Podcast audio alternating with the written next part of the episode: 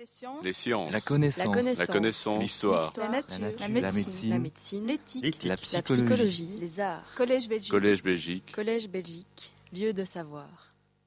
Je vais poursuivre sur la, la lignée de ce que Nicolas vous a présenté pendant le, premier volet de, ce cours conférence, pour élargir ici euh, ce, questionnement sur les groupes d'intérêt et leur action au niveau des, institutions, des administrations euh, et du système euh, politique monarchique, en élargissant un petit peu le propos et, en voyant comment ce système de groupes d'intérêt, de groupes de pression et de lobbying peut aussi s'exercer dans les rapports politiques entre les Pays-Bas espagnols la monarchie hispanique, hein, les Pays-Bas espagnols étant un morceau, une composante de cette monarchie hispanique, à la fin euh, du euh, XVIe siècle.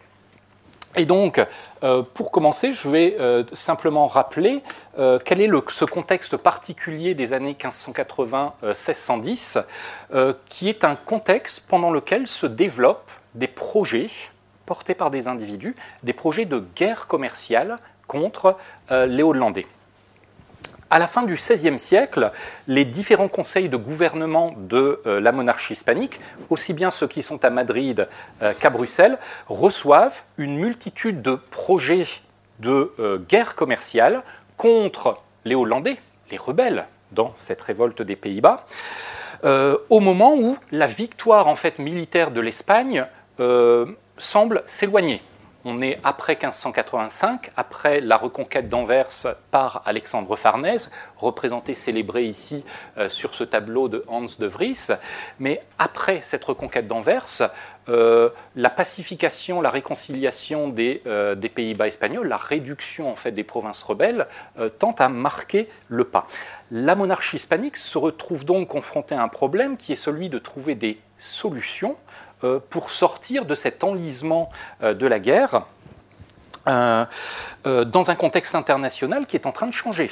Les ennemis de l'Espagne se multiplient, la France d'Henri IV, euh, le- l'Angleterre d'Élisabeth Ier, et dans le même temps, euh, les Hollandais sécessionnistes et rebelles sont en train de développer et de construire une république calviniste euh, dont la, richesse est tirée d'un dynamisme économique impressionnant, un dynamisme qui se fait aussi au détriment euh, des activités économiques et bien, des provinces réconciliées du sud des Pays-Bas.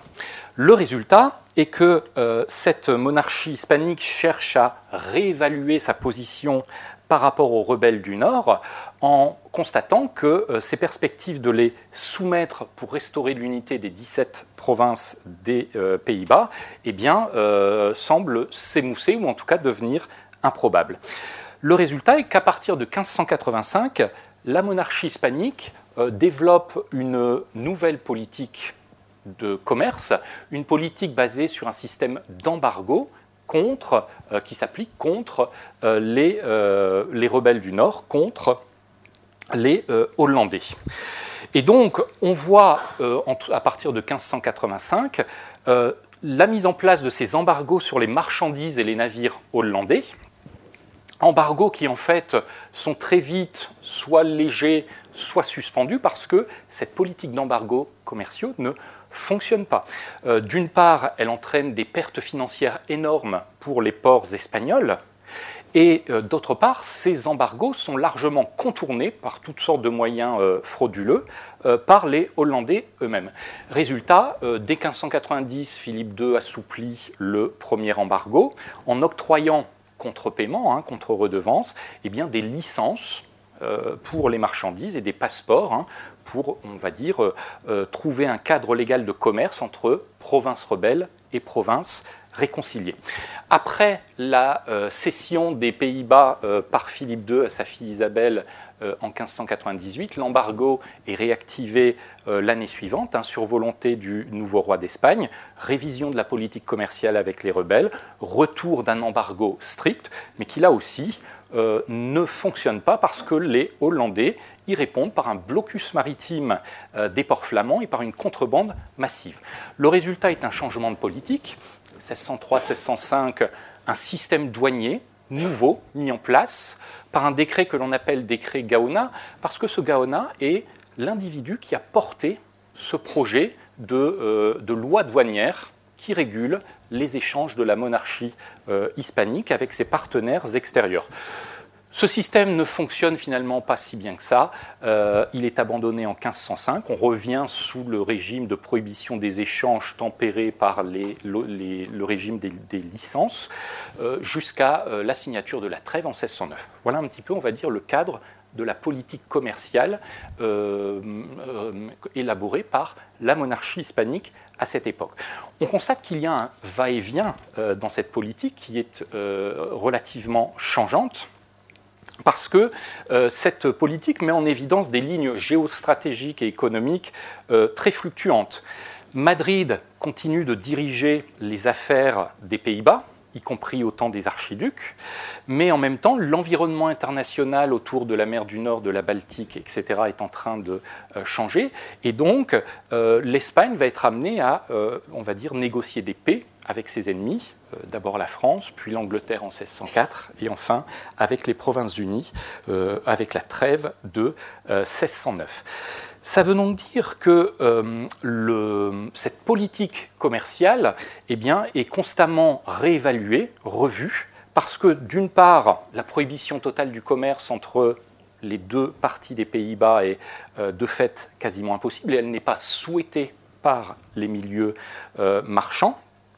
Et puis, euh, les autorités constatent elles-mêmes que ces politiques d'embargo nuisent autant à l'économie des provinces réconciliées euh, qu'elles ne favorisent euh, finalement les, les, rebelles de l'autre côté de la frontière. Résultat, on constate un certain embarras des administrations, aussi bien euh, celles euh, basées dans les Pays-Bas espagnols que celles basées auprès de la personne du roi en Espagne, il y a bien un problème à régler.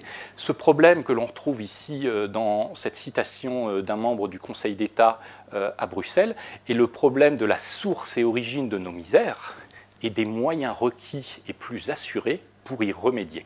Nous avons une monarchie hispanique qui est en quête de remède pour sortir euh, d'une impasse qui est à la fois politique et économique dans sa politique contre euh, les rebelles. C'est euh, dans ce, contexte particulier eh bien, que s'insèrent ces porteurs de projets de guerre commerciale que sont ceux que l'on appelle les arbitristes, parce qu'on les trouve aussi en Espagne, dans l'espace méditerranéen, etc. Le terme vient de, l'espagnol. Ces arbitristes sont en fait des porteurs de projets, euh, des réformateurs en fait euh, potentiels qui fournissent des solutions euh, à la monarchie hispanique.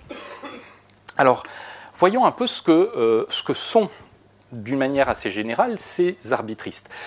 Ils portent des projets concrets qui touchent à la navigation, au négoce, aux finances, à la guerre, pour remédier à la situation économique malheureuse des Pays-Bas réconciliés. Les multiples avis que les administrations euh, centrales de Bruxelles ou euh, de Madrid reçoivent au cours de la période, les nombreuses correspondances aussi entre Madrid et Bruxelles sur ce euh, sujet, l'examen de tous ces projets et bien souvent leur rejet par les autorités euh, montre qu'il y a une espèce de quête commune partagée euh, par les administrateurs du système impérial global de cette monarchie hispanique qui est une monarchie mondiale, hein, et euh, de l'autre côté, les élites locales, comme par exemple celles des Pays-Bas, qui peuvent produire une partie de ces projets. Il s'agit ici à la fois de servir le prince, tout en protégeant le bien commun, euh, le, bien public en fait euh, des populations locales. Ça veut donc dire que nos auteurs de euh, projets de guerre commerciale sont issus de différents horizons de la société civile, parfois aussi de certaines administrations, en particulier dans les Pays-Bas, et donc on va y trouver des officiers de l'amirauté d'Anvers, par exemple. Là, on est dans le cadre de représentants d'une administration particulière, celle qui, est, euh, qui, a compétence sur toutes les affaires de la mer. Mais il y a euh, aussi parmi eux des marchands espagnols. J'ai cité tout à l'heure Gaonin, euh, qui est un marchand basque. Euh, des représentants des villes, des négociants locaux ou étrangers. On a donc ici une palette de personnes, on va dire, issues d'univers et d'horizons différents, mais qui ont en commun proposer des projets de guerre commerciale pour solutionner euh, la faiblesse temporaire de la monarchie hispanique et tenter de prendre l'avantage sur les ennemis hollandais. Alors, j'ai regroupé ici un certain nombre d'exemples de ces individus euh, qui euh, ont rédigé, ont formulé des projets, souvent assez consistants, hein, projets qui ont été examinés par les différentes administrations dans les Pays-Bas et en Espagne. Alors, en les présentant un petit peu rapidement, euh, ici, par exemple, c'est une liste non exhaustive, hein, mais ici j'ai fait une, sélection parce que ces projets euh, sont véritablement euh, multiples. Hein. à partir des années 1580, il y a véritablement une, une, proposition constante de, projets différents. et on va retrouver ça finalement jusqu'à jusqu'à la signature des paix, ou en tout cas des trêves, par la monarchie hispanique. Denis l'Ermite, par exemple, est un négociant d'Anvers très proche de l'amirauté parce que euh, il en est un, on va dire, un fournisseur euh, important. Et euh, notre marchand versois propose vers 1595 la prohibition du commerce, sauf sous le régime des licences, c'est un marchand hein, bien évidemment, et la prohibition des associations mercantiles avec les rebelles. Pas de commerce avec les Hollandais. Il recommande aussi la création d'un enregistrement des marchandises pour éviter les fraudes et ainsi faciliter le commerce entre les Pays-Bas et la péninsule ibérique. En 1600, dans la même lignée, un autre marchand d'Anvers euh, apparaît sur ce, domaine un petit peu des, porteurs de projets en commençant par une dénonciation. Il dénonce les fraudes euh, à l'embargo des Hollandais dans les ports espagnols de Bilbao et San Sebastián. Et dans la foulée, il est en contact avec les administrations ici aux Pays-Bas et il leur fournit un plan de lutte en 54 articles. Hein. ce sont des projets euh, souvent structurés, rédigés, bien développés. Euh, projet en 54 articles qui est envoyé en Espagne par l'ambassadeur espagnol en poste à Bruxelles. Juan de Gauna, dont j'ai parlé, est un marchand basque.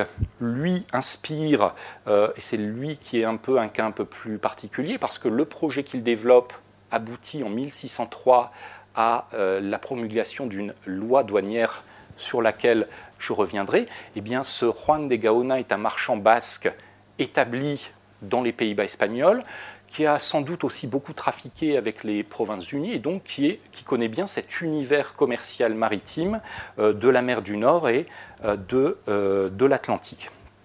Enfin, Jean-Baptiste de Haverland, et lui ne vient pas d'un port de commerce, il vient d'une ville de l'intérieur, et donc le, point de vue est intéressant. C'est un député de la ville de Tournai, député sur le commerce, sans doute vers 1607, c'est-à-dire au moment où les négociations pour la trêve de 1609 ont commencé, et où les villes manufacturières de l'intérieur euh, s'inquiètent de savoir euh, quelles seront un peu les conséquences économiques de la paix à venir, ou en tout cas de la trêve à venir, avec les Hollandais. Haverland propose, euh, lui, une liberté de commerce importante, très large, hein, à la différence des autres, excepté la seule limite qu'elle pose est de, euh, dire, d'enlever de, cette liberté de commerce les marchandises manufacturées des rebelles qui imitent celles de Flandre. Euh, en gros, il cherche à se protéger de la pas de la contrefaçon, mais en tout cas de la, copie des produits manufacturés textiles, euh, produits euh, en Hainaut, en Flandre wallonne, etc., et euh, copiés ou en tout cas développés aussi par les villes et, linières de Hollande et de Zélande. On a donc ici un éventail de projets arbitristes, issus pour ces cas-là donc d'hommes du, du négoce un éventail de projets qui montrent leur étroite association à la poursuite du processus de pacification euh, des Pays-Bas par le biais des administrations de Bruxelles et euh, euh, de, Madrid. Le cas un petit peu à part est celui des officiers de l'amirauté d'Anvers. Ils font partie de l'administration entre guillemets hispanique, bien évidemment. Eux aussi, hein, pour montrer que ces projets ne sont pas uniquement, n'émanent pas uniquement du monde du, négoce ou de la manufacture textile, des, des, des, personnels administratifs liés aux affaires maritimes, eh bien, interviennent aussi dans ce débat tous ces projets, tous ces avis eh bien, alimentent les bureaux de la Cour d'Espagne et des différentes administrations de la monarchie hispanique. La question est de savoir maintenant comment eh ils vont circuler dans ces administrations et comment ils vont peut-être réussir à influer sur l'élaboration d'une politique d'État. Et donc pour cela, on va essayer de suivre la trace de ces projets dans les arcanes complexes de la monarchie hispanique. Et donc j'ai sélectionné ici quelques, euh, projets qui permettent de voir comment circulent euh, ces projets et derrière cette circulation des projets, comment se prennent les décisions entre une monarchie qui a un centre, on va dire, euh, à Madrid, la cour d'Espagne en gros, Valladolid au début du XVIIe siècle, et puis euh, les composantes périphériques de cette monarchie hispanique que sont les Pays-Bas espagnols par exemple, et avec bien sûr une capitale satellite qui est celle de Bruxelles. Premier projet, celui ici d'un de ces officiers de euh, l'amirauté d'Anvers, Peter Hopmer, en 1595, euh, projet qui euh, sera abandonné, hein, on en voit tout de suite le résultat, sans doute parce qu'il coûte trop cher dans ses effets.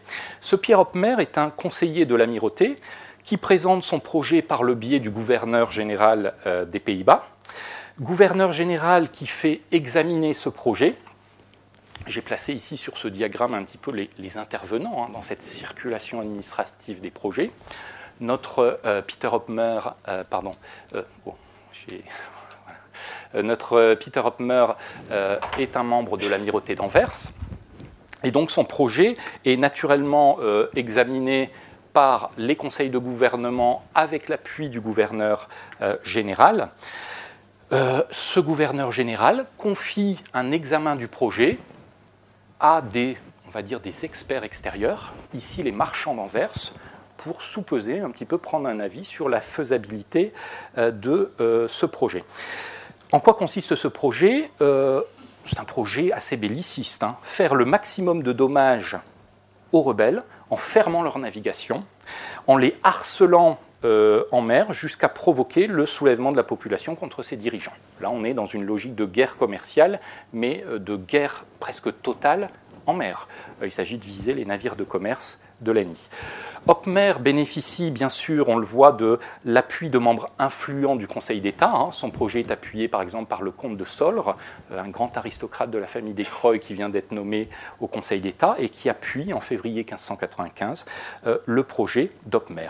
Donc euh, ce projet est signalé pertinent par un certain nombre d'experts des conseils de gouvernement, mais il est aussi évalué par les marchands d'Anvers.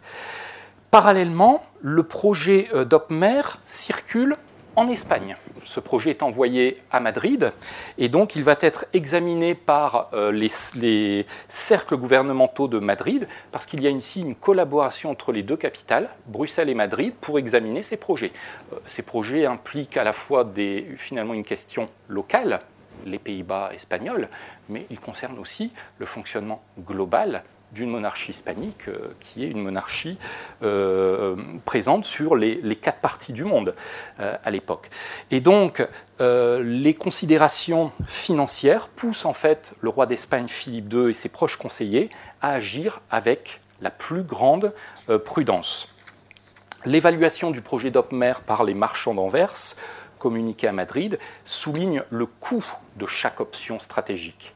Et donc, en abolissant totalement le commerce avec les rebelles, on se prive des fameuses licences, des fameuses autorisations de commerce payantes, et donc euh, la monarchie hispanique risquerait de se priver de recettes fiscales qui coûteraient le Conseil des finances euh, euh, d'Espagne a fait un calcul, 130 000 écus d'or par an, hein. donc il y avait véritablement une pesée des effets potentiels.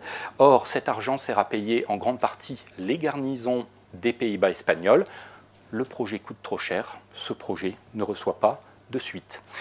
Autre exemple, à peu près en même temps, très similaire, un collègue d'Opmer, Joachim Butkens, de l'amirauté d'Anvers toujours, euh, formule lui aussi un, euh, autre projet de, euh, de, guerre commerciale dans la foulée de celui d'Opmer.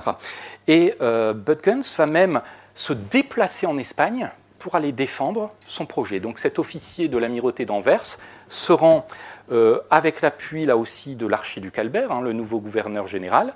Il vient présenter en 1596 ses propositions euh, à la cour d'Espagne, donc il fait le voyage. Et donc, euh, le projet est un petit peu dans la lignée de celui d'Opmer. Hein.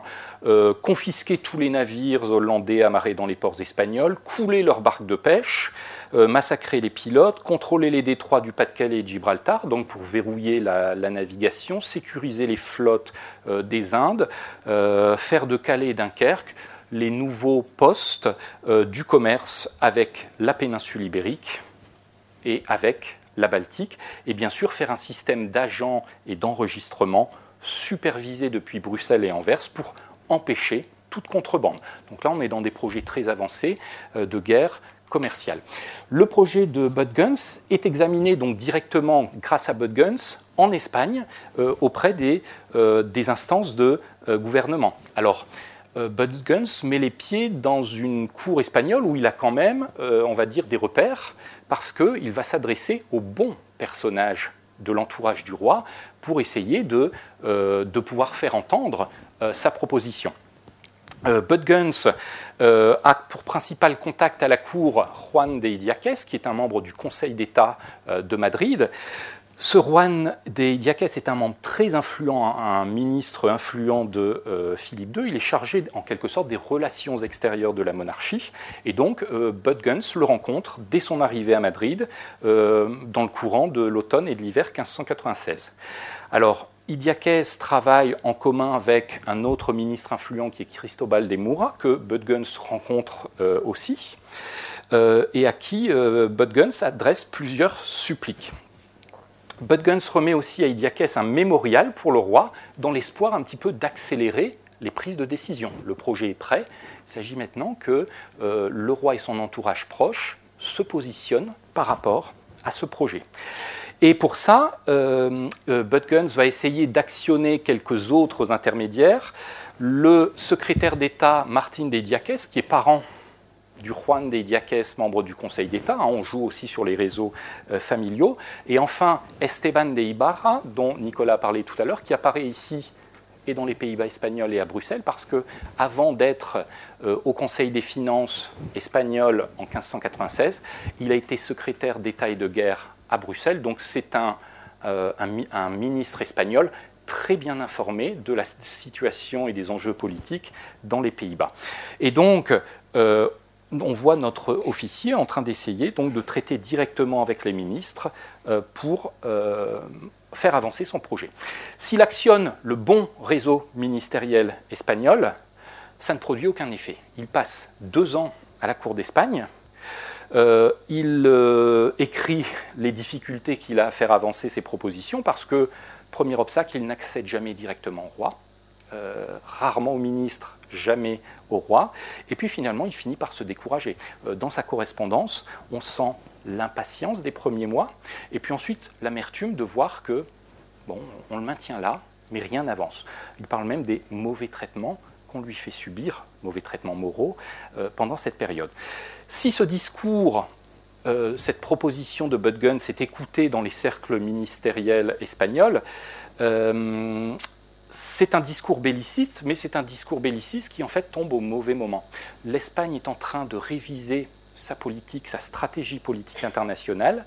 Elle est en train d'entrer dans une politique euh, de paix avec un certain nombre de ses ennemis, signature de la paix de Vervins avec la France en 1598, euh, négociation avec les rebelles, euh, préparation de la cession des Pays-Bas aux archiducs. Hein. on est sur la fin du règne de Philippe II, et ici l'idée d'un embargo toujours plus stricte et euh, assez belliciste, eh bien, devient de moins en moins urgente dans les derniers mois du règne de Philippe II. Cela donc nous pose aussi la question des modes de régulation et d'expertise de ces projets quand ils arrivent dans les différentes administrations à Bruxelles ou euh, à Madrid.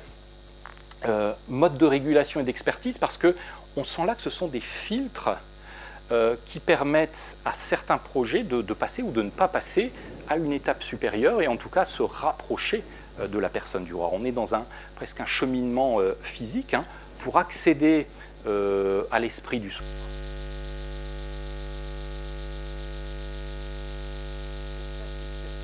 Projet arbitriste, même si elle ne débouche pas sur un résultat politique clair et rapide en matière de commerce, hein, on l'a vu euh, tout à l'heure en voyant la, législation, révèle en tout cas le, fonctionnement de la monarchie hispanique est un fonctionnement polysynodal. Euh, il y a une multitude des conseils sur différents territoires, dans les composantes territoriales comme les Pays-Bas. Euh, à Madrid, c'est la même chose. Et donc cette multiplication des conseils multiplie aussi les formes d'examen euh, des projets par des acteurs politiques différents. en tout cas, ces, projets et leur expertise l'expertise est aussi un mode de participation d'autres groupes d'intérêt euh, dans la fabrique de la décision politique. Parce que le projet fait par tel officier ou tel marchand qui est examiné par des administrations des experts extérieurs, eh bien, en rendant leurs expertises, euh, ces, administrations ou par exemple les marchands d'Anvers, hein, consultés sur un certain nombre de, projets, eh bien, expriment aussi leurs opinions politiques sur un sujet qui est commun finalement euh, à l'ensemble euh, de ces personnes. Et donc on voit ici que dans cette fabrique de la décision politique, l'espèce d'éclatement, enfin d'organisation éclatée de la couronne en plusieurs centres de pouvoir, le centre ibérique et la périphérie des Pays-Bas en quelque sorte, les différentes composantes territoriales, et eh bien tout cela favorise l'utilisation de canaux multiples des institutions, des individus, des réseaux de personnages, des groupes de pression. Euh, c'est ce qu'on a vu tout à l'heure ici dans euh, l'évaluation euh, des projets de Dockmer et de Budguns.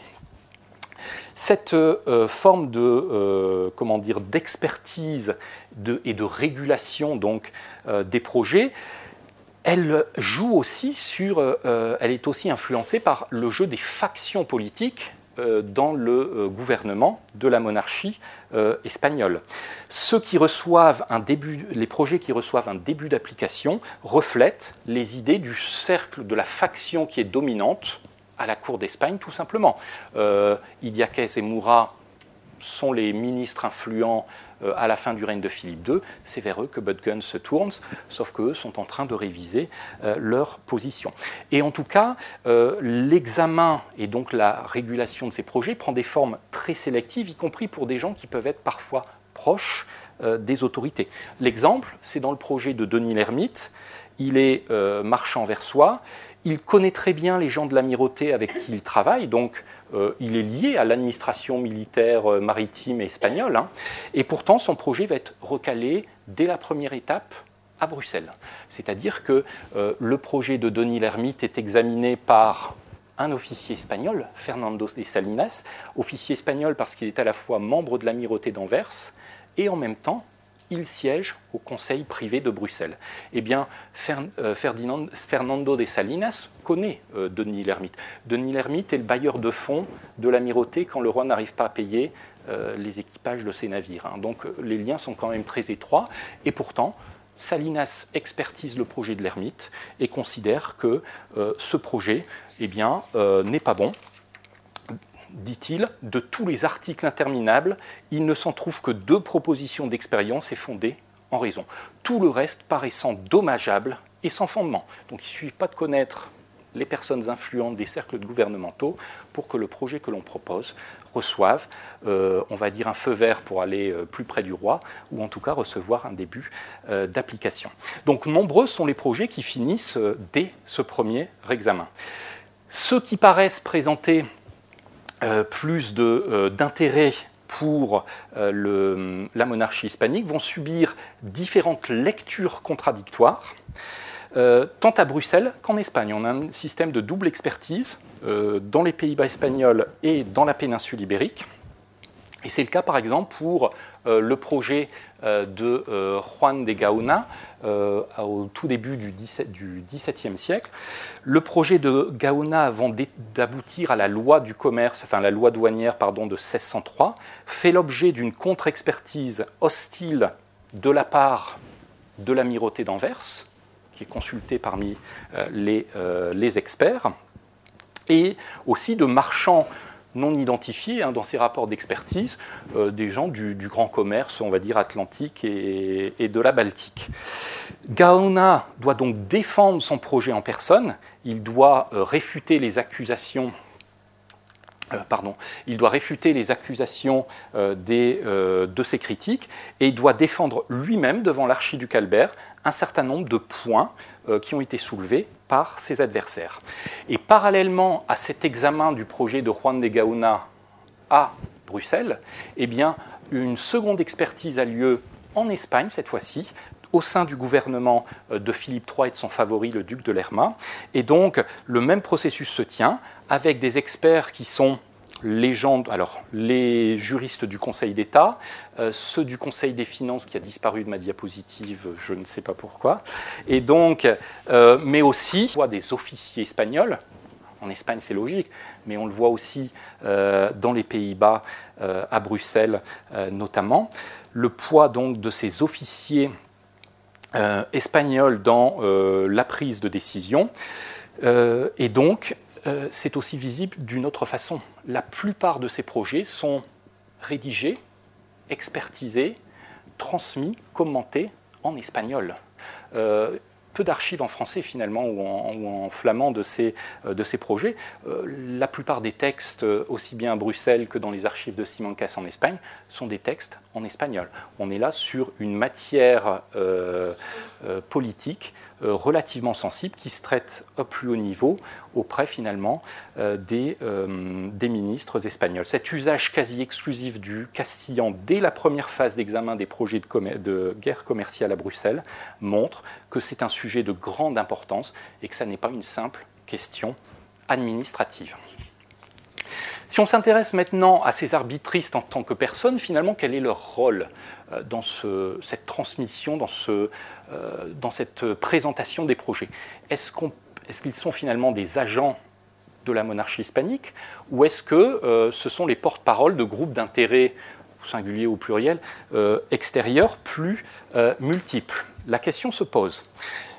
Euh, l'examen des projets euh, arbitristes dans les circuits administratifs de la monarchie hispanique constitue le moyen de rapprocher l'institution monarchique des sujets, de renforcer les liens entre le roi d'Espagne et les habitants des Pays-Bas, dans un contexte, je le rappelle, qui est celui d'une guerre civile qui n'est pas terminée. Hein. Un roi qui est absent, éloigné physiquement, puisque Philippe II euh, n'a pas mis les pieds aux Pays-Bas depuis 1559. Et en parallèle, ces projets donnent toujours une, euh, une image négative du rebelle hollandais.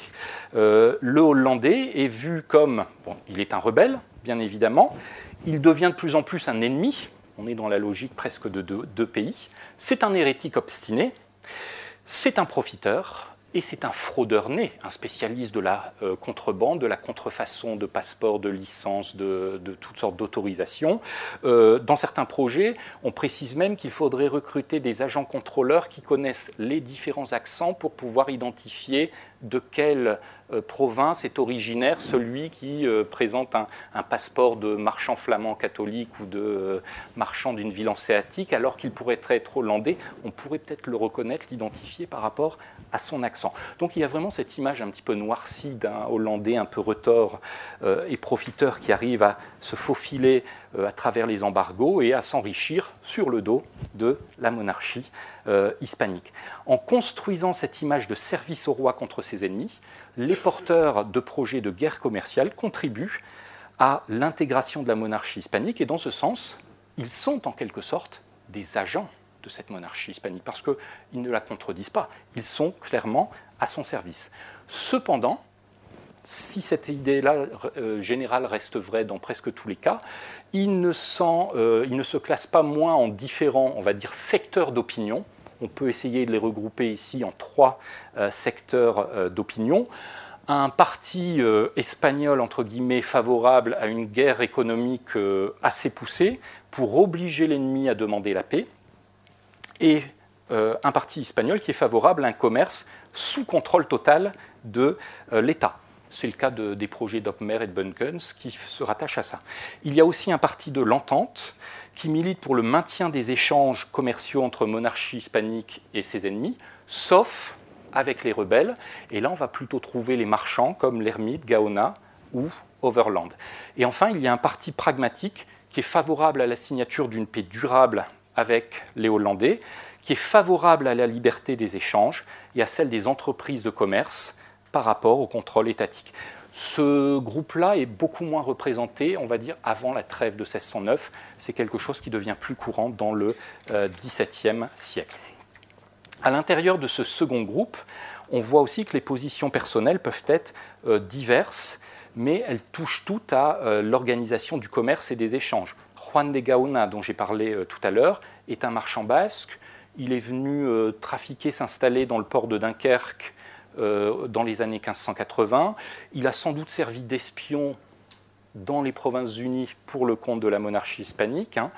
et en tout cas, il a été un informateur sur les sujets commerciaux pour la monarchie il offre son expérience personnelle à Bruxelles à partir de 1599 en demandant à Balthasar de Zúñiga, euh, l'ambassadeur espagnol, euh, une invitation à Madrid pour, dit-il, donner à entendre à Sa Majesté et à ses ministres l'importance euh, du commerce du sel portugais pour les industries de la pêche hollandaise.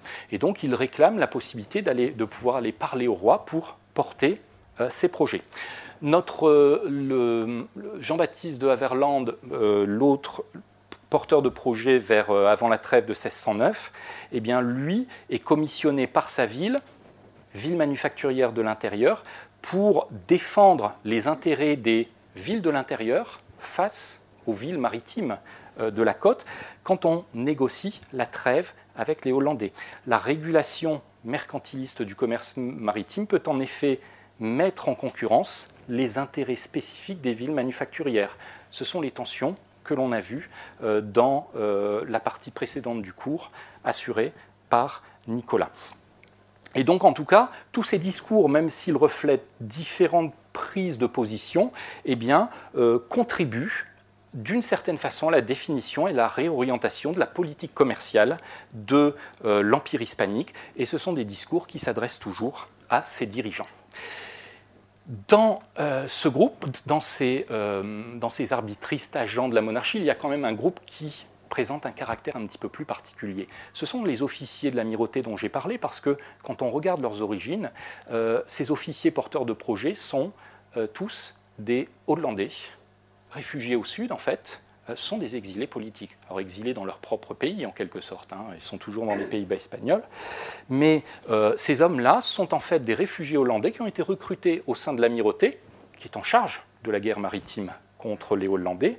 Et donc euh, ces hommes-là forment un groupe très particulier parce que on voit que c'est un parti ici belliciste. Alors ça s'explique un petit peu par le parcours personnel de ces gens. Ces officiers ont perdu, on va dire, leurs biens et leur situation en Hollande notamment. Euh, ils ont choisi de se replier au sud dans les provinces réconciliées, disent-ils, pour le service du roi et, pour leur foi. Et ils expriment clairement au roi qu'ils ont souffert dans, euh, dans leurs biens, dans leur vie personnelle, et ils en demandent en quelque sorte aussi des formes de reconnaissance et de compensation. On est ici dans un milieu d'exilés politiques, comme peuvent être comme peuvent l'être les ligueurs français réfugiés à Bruxelles euh, après la victoire d'Henri IV, ou comme le sont les prêtres britanniques présents dans les universités euh, des Pays-Bas espagnols. Et donc ici, leur implication dans la guerre commerciale est bien... non pas qu'elle soit naturelle, mais on est ici dans un groupe qui a ce profil particulier d'être un peu plus des, entre guillemets, des revanchards, des gens qui sont même dans une situation un petit peu ambiguë. Peter Hopmer, l'un de ces officiers porteurs de projet, est le fils d'un notable catholique de Delft. Ce notable catholique a fui sa ville de Delft en Hollande quand Guillaume d'Orange y est entré en 1572, mais il y est très vite revenu. Et le père de euh, Peter Hopmer vit dans la République des Princes-Unis.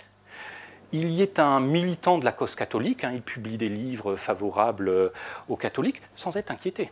La République des Princes-Unis est devenue, on va dire, tolérante avec ses minorités confessionnelles catholique. Et au sud, eh ben, on a le fils qui lui euh, souhaite la guerre contre les Hollandais. Euh, eh en 1593, le père déshérite. En fait, ses deux fils sont dans l'amirauté d'Anvers. Il déshérite ses deux fils parce qu'ils sont devenus, dit-il, des traîtres à leur patrie. Leur patrie, c'est la Hollande. Euh, ils ont choisi leur camp ils ont choisi le camp de Philippe II. Et on voit ici que ces, prises de position politiques dans des projets euh, correspondent aussi à des ruptures familiales un peu sensibles dans ce milieu des réfugiés euh, politiques.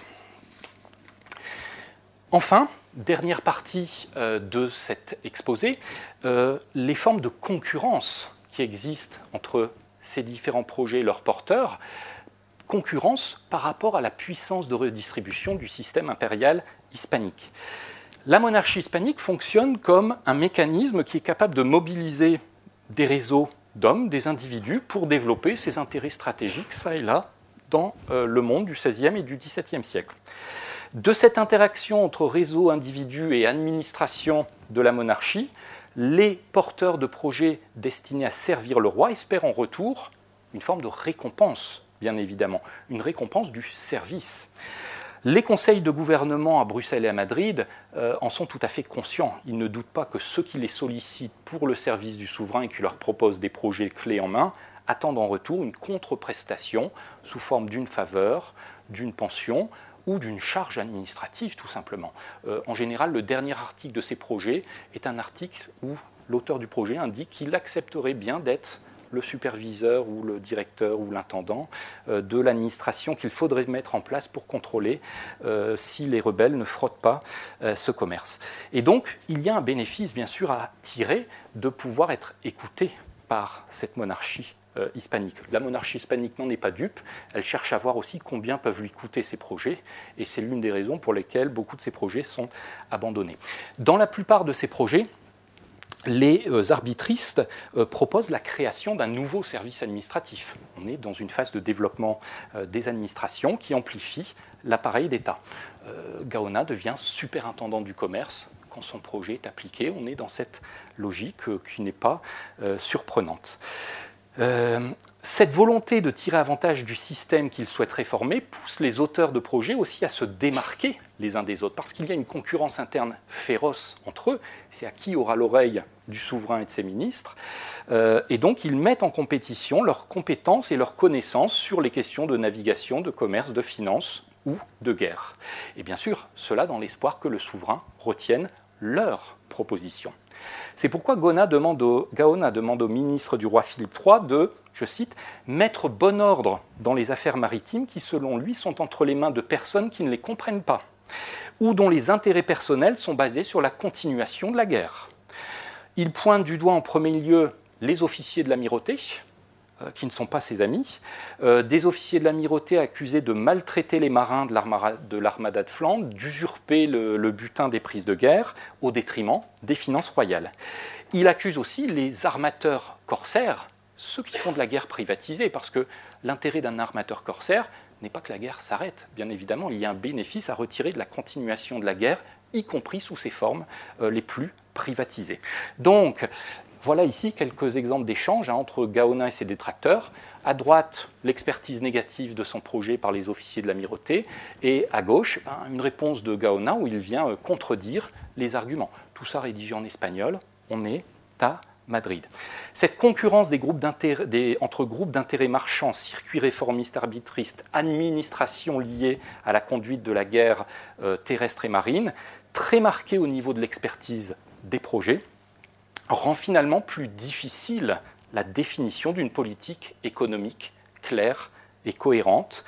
Euh, dans les conseils de gouvernement de Bruxelles ou de Madrid. D'une certaine façon, cette compétition interne, cette concurrence, ces luttes de factions et ces conflits d'intérêts entre tous ces protagonistes eh bien, contribuent de fait à limiter leur propre action au sein de la monarchie hispanique. Pour conclure rapidement, on voit ici qu'on euh, a affaire au développement d'un espace de dialogue, hein, comme ça a été dit tout à l'heure, entre des porteurs de projets, des experts extérieurs, des administrations et tous les conseils de gouvernement de la monarchie hispanique hein, à Bruxelles ou à Madrid. La multiplication de projets plus ou moins pertinents, évalués par les uns et les autres, montre une convergence d'intérêts, en tout cas dans cette monarchie hispanique et dans les réseaux de personnes qui défendent les différentes options relatives aux affaires des Pays-Bas et de la mer du Nord. Le souverain trouve accès par ce biais à une information économique qui lui est capital parce que on peut penser que dans la, finalement un petit peu la formation des, grands ministres castillans ou du roi lui-même, euh, la culture économique est peut-être le point faible. Euh, ces gouvernants ont besoin d'accéder à une information économique sûre. Les porteurs de projets leur en fournissent une, qu'ils vérifient, qu'ils confrontent, hein, bien évidemment, mais elle est essentielle. Et ces porteurs de projets leur amènent aussi des propositions alternatives à une guerre classique que, eh bien, que le souverain n'arrive pas à mener à son terme. Donc ici, il y a bien sûr un intérêt à perpétuer ce système. Ce système exprime bien sûr toutes sortes d'intérêts, locaux avant tout, corporatifs, euh, etc. Ses limites. Est-ce que ce système a des limites? Bien évidemment. L'efficacité et les résultats concrets sont finalement relativement limités. Dans tous les projets que j'ai présentés, seul celui de Gaona a connu un début de réalisation, ça a duré deux ans avant de revenir à l'ancien système. Ça interroge quand même, il ne suffit pas qu'il y ait des groupes de pression et des formes de lobbying pour que ça se traduise par une efficacité. Il y a aussi la capacité des gouvernants à recevoir ces conseils et à les utiliser sans les accepter véritablement. On peut considérer que dans cet espace de dialogue, la monarchie hispanique euh, limite ici son ouverture dès que l'on touche à des domaines régaliens. Et ces domaines régaliens, eh bien, quand des particuliers viennent parler au roi de la manière de mener la guerre en mer, sur terre, de gérer ses finances, etc., on peut considérer que là, ils entrent dans une sphère que le roi considère comme sienne et qu'il n'a pas à partager avec ces sujets. Je vous remercie.